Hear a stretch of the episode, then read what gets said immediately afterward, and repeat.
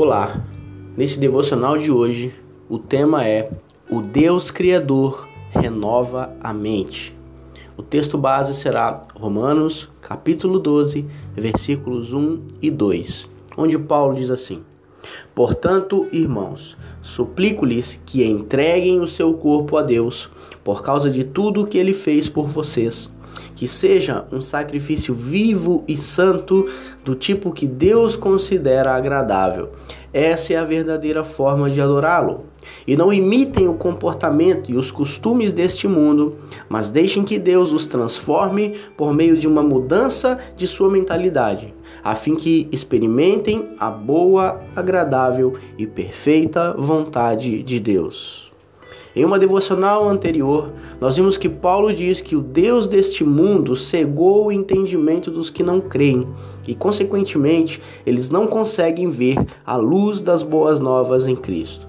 Aqui nesse texto de Paulo é exatamente o oposto, pois ele está dizendo que o verdadeiro e único Deus, o Criador de todas as coisas, renova a nossa mentalidade. Perceba a diferença. E como isso acontece?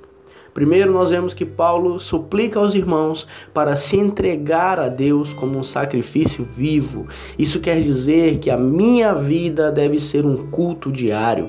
Devo me entregar a Deus, o Criador, por tudo que ele já fez e se manifestou. Pois quando entregamos a nossa vida por inteiro como um sacrifício não morto, não um sacrifício de animais, mas um sacrifício vivo que somos nós, ele diz que essa é a verdadeira forma de adorar a Deus. Esse é o nosso culto racional. Esse é o culto que agrada a Deus. Ao fazer isso, eu não devo me conformar com este mundo, ou seja, não ter o mesmo formato, aparência, semelhança do mundo, não imitar os seus comportamentos, não imitar os seus costumes, mas devo deixar que Deus transforme você. Deus é mestre em transformar, que significa mudar o formato anterior, nos dar uma nova natureza. Ele transforma morte em vida, vazio em cheio, trevas em luz, maldição em bênção. E isso acontece por meio de uma renovação de mentalidade é deixar Deus transformar e renovar a nossa mente, deixar o Espírito nos moldar contra os pensamentos negativos, contra o Espírito que nos escraviza no pecado, nos guiar na verdade e seguir o caminho que Ele nos criou para viver, para então experimentar a vontade de Deus para nós, que é boa, agradável e perfeita. O Deus deste mundo cegou o entendimento dos que não creem.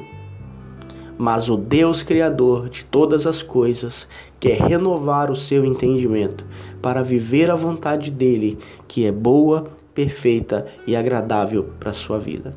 Eu sou o pastor Rafael e eu espero que esse devocional tenha edificado a sua vida. Um grande abraço.